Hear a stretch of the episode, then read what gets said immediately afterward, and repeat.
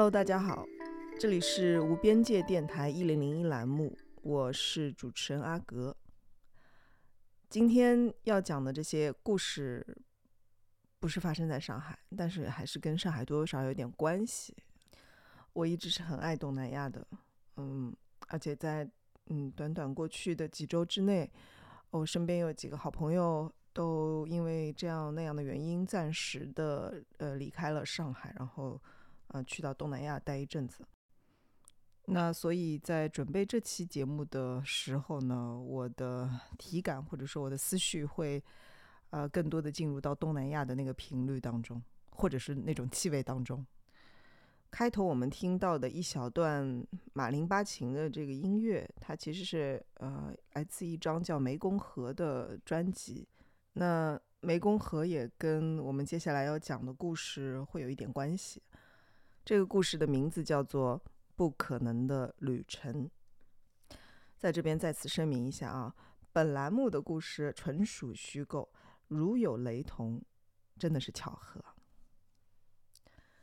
这个故事的主人公名叫小王，那么 Mr. 王王先生，但是我们还是叫他小王吧，因为他年纪的确是比我小。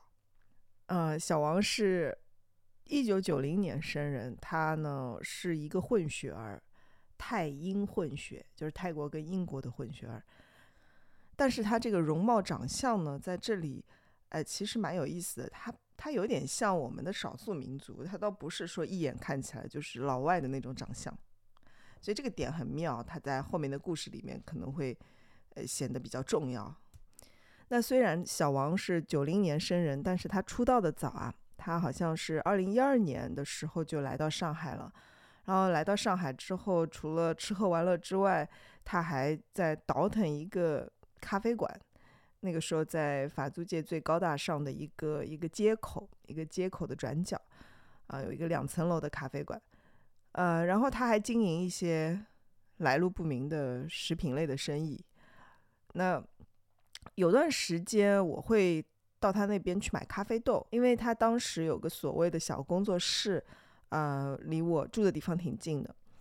不知道大家知不知道，就是呃，上海这个现在被称之为巨富长的那个巨鹿路，巨鹿路有一段跟襄阳北路形成一个 T 字路口，呃，那边有一个一个挺 local 的小菜场，我不知道，我不确定这个菜场现在还在不在啊。我很喜欢那个菜场呢，因为那个菜场的二楼，呃，有一有一个麻将室，有个麻将馆。那十几年前的事情了，我有几个朋友，呃，趣味特别独特，然后他们会约我去那个这个麻将馆去打麻将，但基本上就打两个小时的麻将，有一个小时在修那个麻将机，我们自己修。这后来居然成为了我们的一个乐趣，还自认为学会了一门手艺，真的非常奇怪。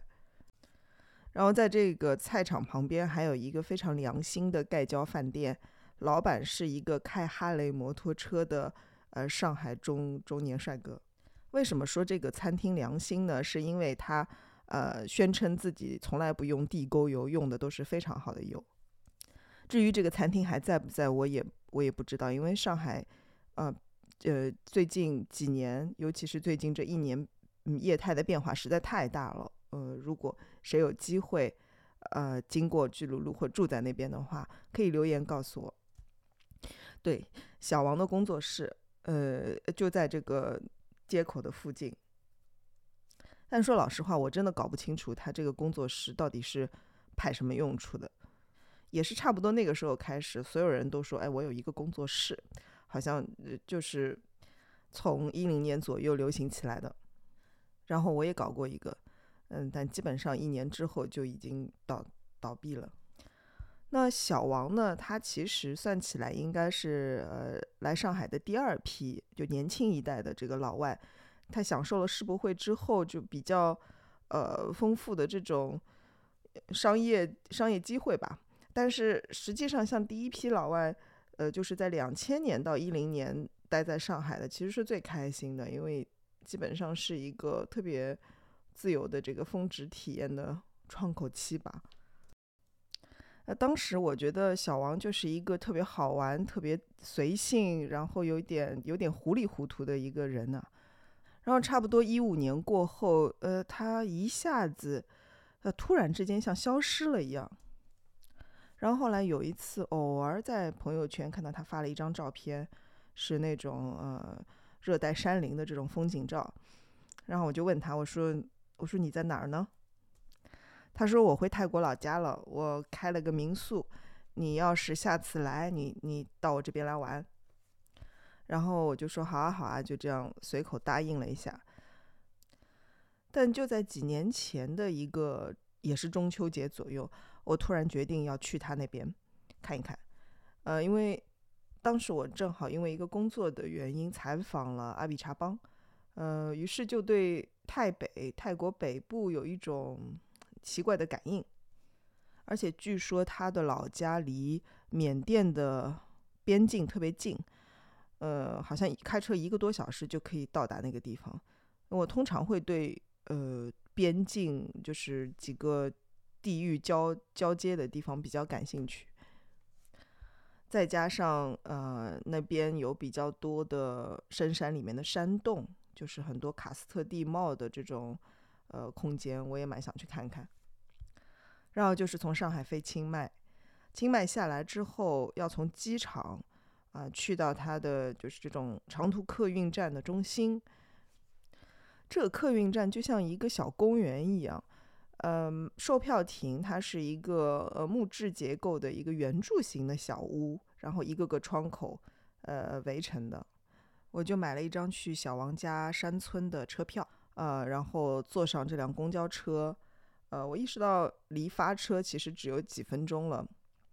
这时呢，我就透过车窗，啊，远远看到有一个老僧人，就是典型的哦，东南亚上座部的那种僧人，穿着的是藏红花色的橘色的那种僧袍，从大门口走进来，然后他慢悠悠、慢悠悠的走到售票亭。呃，我当时我有一个直觉，我就觉得他会要坐这辆车，呃，但整个客运中心有很多不同班次去到不同目的地的长途车嘛，但我不知道为什么就当时有这个直觉，然后果然那个老僧人他就拿着车票就上来了，几乎是掐着最后一秒钟上来，就坐在我后面那个位置，嗯，他是最后一排，我是倒数第二排。那这个车开到小王家山村的那个地方，差不多要三个多小时。呃，中途会有一些似站非站的一些地方，司机会停下来，或者说有人会说要在哪里下。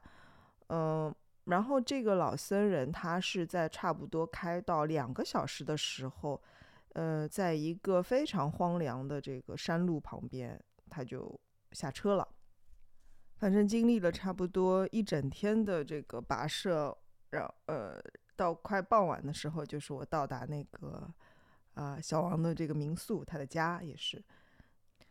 然后整个民宿就只有他和他母亲啊，他母亲是一个非常呃温和少言的一个一个女性，呃，平时就在民宿负责一些食宿方面的就是照料。然后我看到小王的时候，我觉得哇，他变化好大。倒不是容貌上的变化，而是整个人的那种状态，就是和他当时在上海那种比较浮夸子弟的小青年的这种样子完全不一样了。就在这短短几年之内，等我安顿好之后，我们就坐在客厅里面聊天嘛。然后他母亲在旁边就是准备晚餐，呃，我就问他，你怎么想到会回到泰国来？然后他就跟我说，这是一个。很长的故事，你要不要听？我说要啊。我说我来就是为了听这个故事的。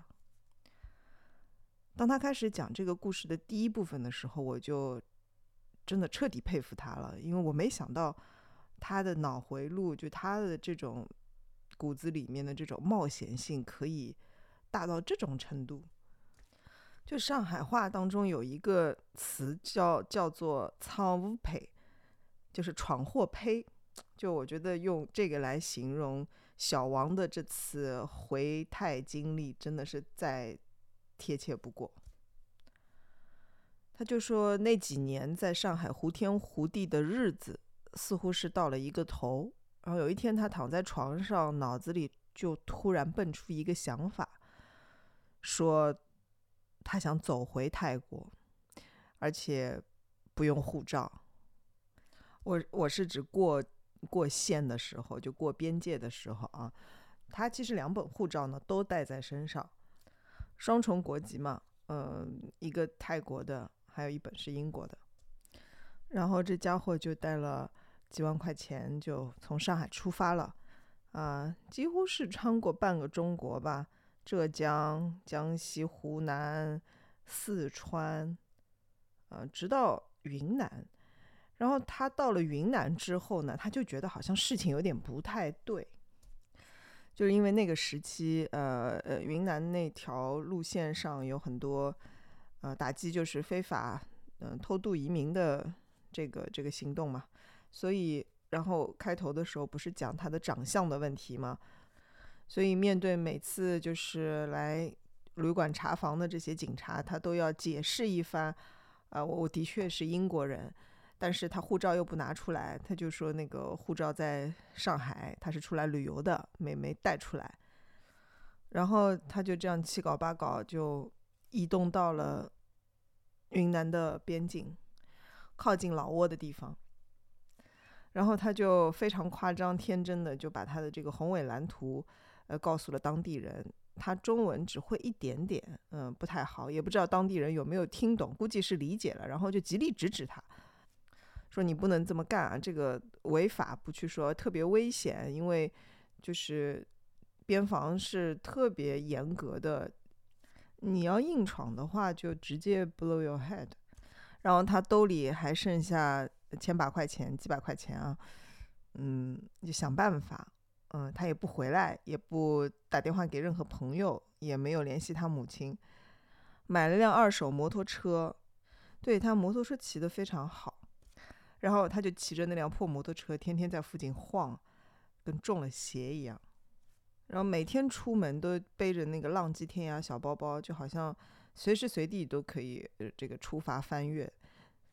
然后差不多在这个村子里面待了呃半个多月的时候，有一天临近中午，他在一片芭蕉林里面看到一个人。据他说，这个人长相非常古怪，呃，皮肤黝黑。但虽然就是因为他们那边热带嘛，所以人皮肤黑是很正常的。但他说不是皮肤黑的问题，是这个人的骨相，他的长相看起来完全跟当地人不一样，甚至有点像非洲人。那他也出于一种侥幸或者说百百无聊赖的这个状态，他就跑过去跟这个人搭讪。呃，但他说了几句之后，发现这个人。中文也听不懂，呃，英文更不要说了。那个人非常淡然，甚至漠然地看着他。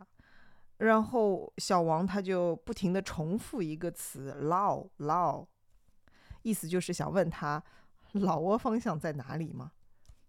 然后那个很黑的那个哥们儿也挺有意思的，嗯，他定睛看了看小王的双眼，然后点了点头，指了指一个方向。小王还很狐疑，做了一个就好像，呃，手上把着枪的动作，意思就是问他那边防呢。然后那哥们儿就秒懂，呃，哥们儿头抬起来，用手指指指那个中午正午的太阳，然后又做了一个动作，就是吃饭的动作。然后小王也接着秒懂了。然后小王用眼神问他：“你带我去？”这真是全程哑剧啊。然后那哥们儿。点了点头，然后噌一下跳到他摩托车的后座上，拍拍他的背，意思说你开吧。小王也毫不拖泥带水，油门一踩，摩托车载着两人就冲了出去。然后当要左转的时候呢，那哥们儿就会拍拍小王的左肩，右转呢就拍拍右肩。就这样在边境的密林当中开了大概两个小时。那哥们儿拍拍他的背。似乎要让他停下了，然后小王停车之后就不敢相信的问了一句：“劳？”对方也不说话，还是不说话，点了点头，然后转头就走了。小王赶紧追过去，一把拉住他，把口袋里仅剩的两百块钱塞给他了。然后那哥们看都没看，把钱塞到裤子口袋里面，继续往回走。这走的步态，说是身轻如燕，步子是一步抵小王三步啊。小王有点不可思议的站在那里，就是，嗯，目送那哥们儿，直到他的身影消失在热带的密林之中。接下来几天，他在老挝非常茂密且贫穷的这个村子里面转转，都是靠当地的村民接济他，直到逐步的接近老挝和泰国的边境，在这个地方，他差一点点丢了命。如果说上一次那位神秘的向导帮他捡回一条命的话，那这一次完全是由他一个人自己面对。小王向我引用了一句咱们中国的成语：“水能载舟，亦能覆舟。”还记得我在第一期讲龙族的时候说到水，说到啊澜沧江如何变成湄公河的吗？而小王用他的热梦，用他的恐惧，用他的身体和性命，去真真实实的体验了一下这个事情。澜沧江，也就是湄公河，也是老挝和泰国的边境河，所以小王唯一的希望就是游过湄公河，回到他的家乡。他居然能想到，在一个大雨瓢泼的晚上，躲藏跟随在一艘船的船底，游过了湄公河。真的是，他说体力耗尽到几乎只有一口气，差一点淹死。就他真的把一切的一切想的都太简单了。命是捡回来了，但是他还是最终被泰国的边防给抓住了。接下去的一段鸡同鸭讲的经历，真的是让他哭笑不得。就是泰国边防也是看他的这个长相，认为他不是泰国人，然后就说他是偷渡客。然后他就在那个浪迹天涯小包包里面翻出他一路上藏的特别好的、没有拿出来过的泰国护照，给他们看，但他们都不相信，觉得一定是这个老外呃伪造了一张泰国护照。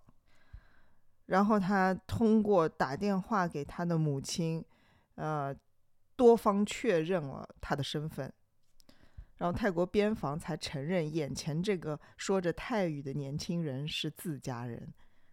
这个时候，在旁边切着菜的他的母亲啊，突然之间插了一嘴，不紧不慢地说：“是啊，他两个月都联系不上，我以为他肯定死了。”小王接着说：“这个泰国边防啊，呃，在搞了一个多小时之后，终于承认了他是泰国人，但是还是要让他缴纳一笔不菲的罚金。”那么他身上也没有钱，对吧？没有泰铢，也没有任何人民币和美元了，都用完了，怎么办呢？呃，他就问这附近有提款机吗？然后那个边防就把他带到一个很远的地方，在一片风景优美的这个荒野当中啊，有一个小破亭子，然后里面杵着一台，呃，可能我们现在看起来是二三十年前。才会使用的那种 ATM 提款机，跟他说：“你就在这里取钱吧。”幸好他还有一张信用卡。然后他说，他由此发现了这个星球上面吐钱最慢的提款机，而且面值都特别的小。于是他为了取这笔罚金，活活在这个 ATM 机面前又站了一个小时。这几乎就是他回来的这个不可能的旅程。让我在旁边听得一愣一愣的。小王说：“喏，这就是你要听的故事呀。”然后我俩沉思片刻，谁都不说话。呃，他接着又说了一句：“他说这次旅程对他的影响特别大，嗯，因为他对这个生命、对土地、对自然的感知完全都变了。他突然意识到自己以前是多么的无知、狂妄。”对，最重要的是他感受到自然的这种这种力量，呃，所以他想回到自己的山村，嗯，然后过上更自然的生活。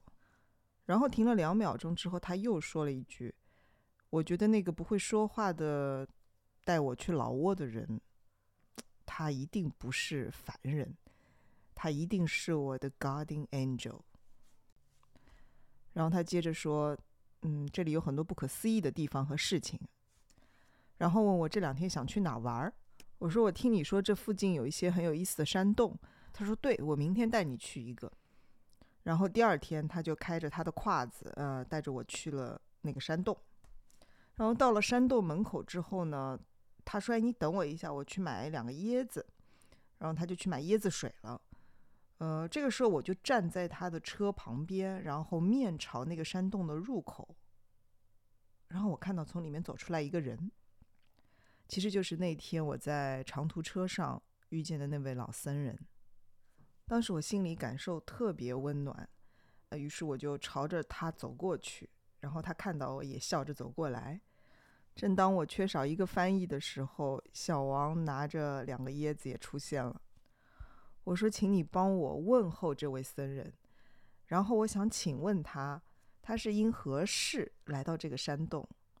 那位老僧人说：“他自那天下车，一路上有很多事情要去顺路办，但是这次他的目的地就是这个山洞。他刚刚在这个山洞里面完成了一次供养，那么此行的他的任务就结束了。于是他准备打道回府。然后他说：‘这是一个非常好的洞。’”你应该进去看看。最后，他向我表达了祝福，我对他表达了感谢之后，我们就继续这个擦肩而过。他回去了，然后我进去到那个山洞。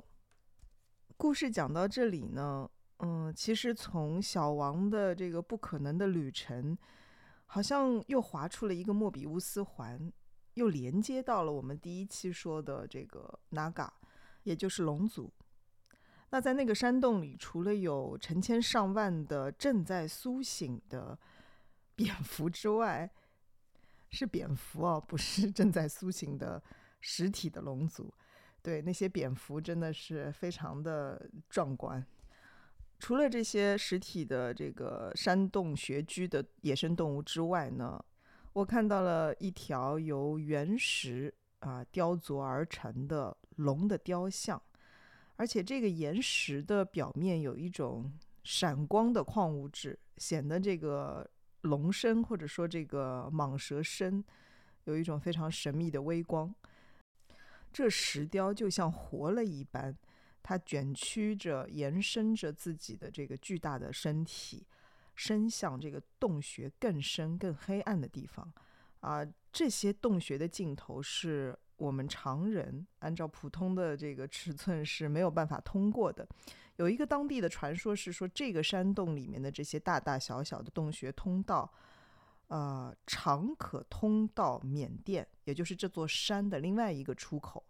呃，而真正能够进入到这些通道的，除了这些穴居的小型野生动物和爬虫之外，还有一些修行的高人。这个关于呃山洞通道的这个尺寸的这个不可兼容的问题，让我想到了另外一个非常著名的修行者的故事，就是瑜伽士米拉日巴尊者与牛角的故事。这个故事呢是这样的：相传啊，米拉日巴尊者的弟子惹琼巴曾经到印度去求学，然后他在那里学到了很多佛法的，不管是显宗还是密宗的一些窍诀。学成归后，呃，他来到藏区，米拉日巴就去迎接他。师徒两人见面的时候，呃，米拉日巴对惹琼巴的态度跟往常一样，没有什么不同。这个时候，他的弟子惹琼巴就有点不高兴，呃，他想，如果换了另外一位上师，我此番这么多的成就从印度归来，一定对吧，会对我做这个盛大的迎接和款待的。但你看我自己这位上师。呃，自己也没有衣服穿，也没有东西吃，还是这副样子，哪里还谈得到款待我呢？况且我从印度学了那么多密乘的大法，我不应该再以苦行的方式来修习菩提道了，对吧？我应该以更享受娱乐的这种方法去修行。他一边这么想，一边心里面他就升起了这个傲慢之心。其实米拉日巴是知道他心中的这个邪念的。这时候，呃，他们走路的时候，路边正好有一个牛角，米拉日巴就让惹琼巴把牛角捡起来。惹琼巴就心里想呢，俗话说：“这个嗔心比老狗还狠，贪心比老乞丐还大。”用这个话形容我上师，真是恰到好处。但这个废牛角，它既不能吃，又不能喝，他叫我这个捡起来干嘛呢？于是他就对这个米拉日巴尊者说：“啊，算了吧，这个东西看起来毫无用处，我们还是不要它吧。”但是呢，米拉日巴尊者就说：“呃，你还是拿着它吧，说不定不久之后会用得到它的。”呃，说着，尊者自己就跑过去把牛角给捡起来了。呃，然后他们就继续赶路。这个时候呢，就是天上开始下冰雹了。这惹琼巴无处可躲啊，只能用两只手紧紧地抱住头。那过一会儿，这个冰雹就是停了，惹琼巴就开始四处找他的师傅。哎，这米拉日巴怎么找不到了？然后他就看到这个牛角被丢在地上，从牛角中传来了米拉日巴的声音。那惹琼巴就想。捡起这个牛角看看喽，可是无论如何，无论他怎么努力，怎么用力，都拿不起这个牛角。于是他只好俯下身子去往牛角里看。只见这个牛角啊，它并没有变大，而米拉日巴也没有缩小。他却看到米拉日巴坐在这个牛角里面，正欢快地唱着歌。这惹琼巴就心想。看样子这个牛角里面挺大啊，应该容我下去也没问题。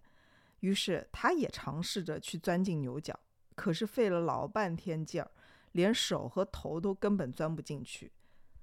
这个时候他才明白了自己上师的功德不可思议啊，相续中的傲慢才由此被摧毁了。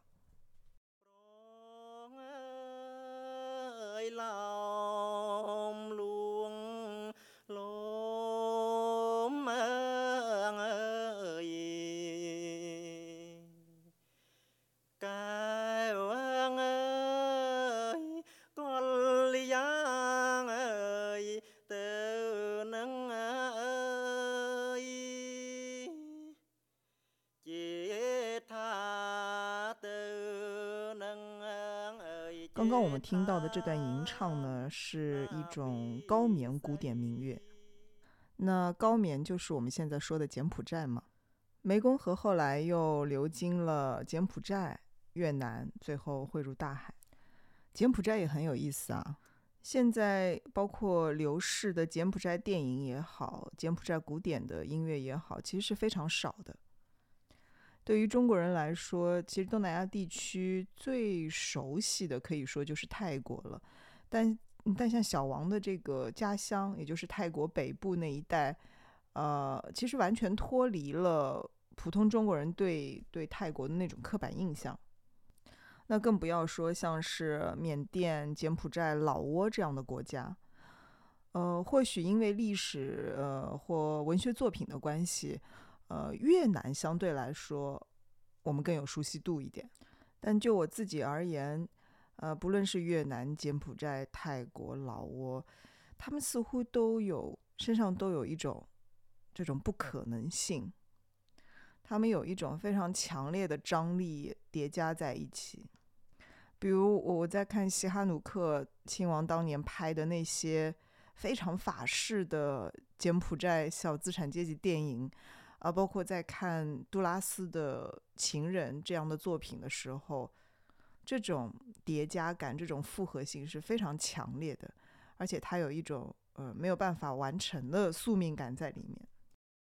我对东南亚的喜爱也源自于这种这种宿命感以及这种强烈的叠加感，还有就是它的气息，它的气息几乎你没有办法。嗯，将它从你呼吸的这个空气当中去去过滤，或者说去剥离，既是生猛的，它又是神秘和暧昧的。很多时候，它更像是一个一个梦，就像小王的这个不可能的旅程这个故事。如果我编造的过于夸张，也请 大家原谅。然后最后，我想以一首。地域感其实非常暧昧不清的歌曲来结束本期的“一零零一”的故事会。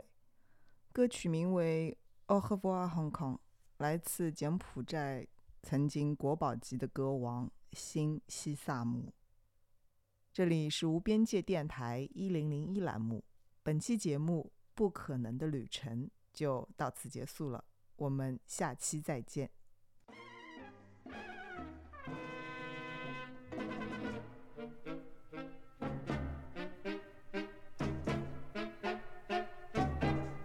មកចយាត្រានារៀងពីរដ្ឋាក្រុងកម្ពុជាដល់យើងចាំភារីរងាហើយកាឃើញគ្រប់ជៀនមកផាគុនធាគុនសរសៃណាយចិន្តាពីដល់ឈ្មោះជាប់នេសាអរារៀមចងបានពេលក្រៃ អូកាវៀងច័ន្ទក្លិនពីដល់សោភាលោកអើយធ្វើដេញព្រះសាយនឹងបានមកសោកសៀងកាមាទួមានច្រើនដល់ម្លាប្រាថ្នាតែមួយជាត្រួយមន់ដូចចិត្តអូកែមកគ្រាយលើលា ទៅទាំងក្រៀមក្រមម៉ាឡៃ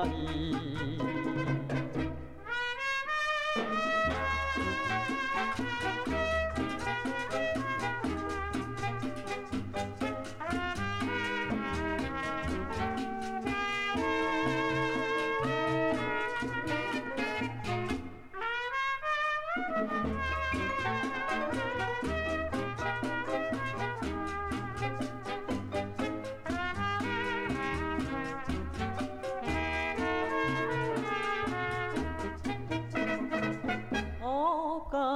ច័ន្ទក្លិនពីដោសោភាលោកអើយធ្វើម្ដេចព្រះសាយនឹងបានមកសោកសៀនកាមា